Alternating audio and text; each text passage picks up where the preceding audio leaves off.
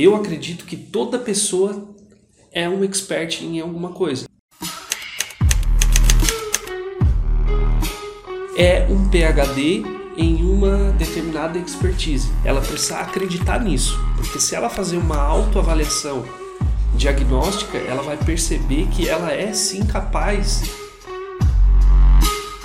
perceber aquilo que ela é apaixonada, aquilo que ela tem habilidade para fazer e dinheiro.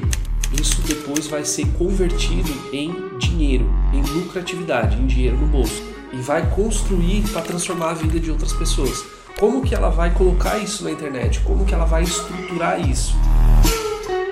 Aqui vai ficar claro na cabeça dela a forma e os mecanismos que envolve essa automatização de conhecimento.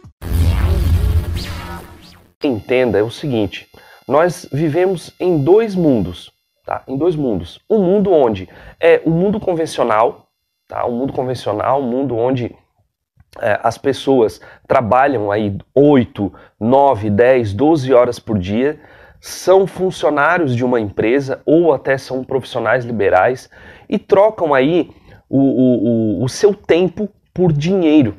Né? Eu te convido a fazer parte de 1% e trocar não o seu tempo por dinheiro, a trocar os seus resultados por dinheiro.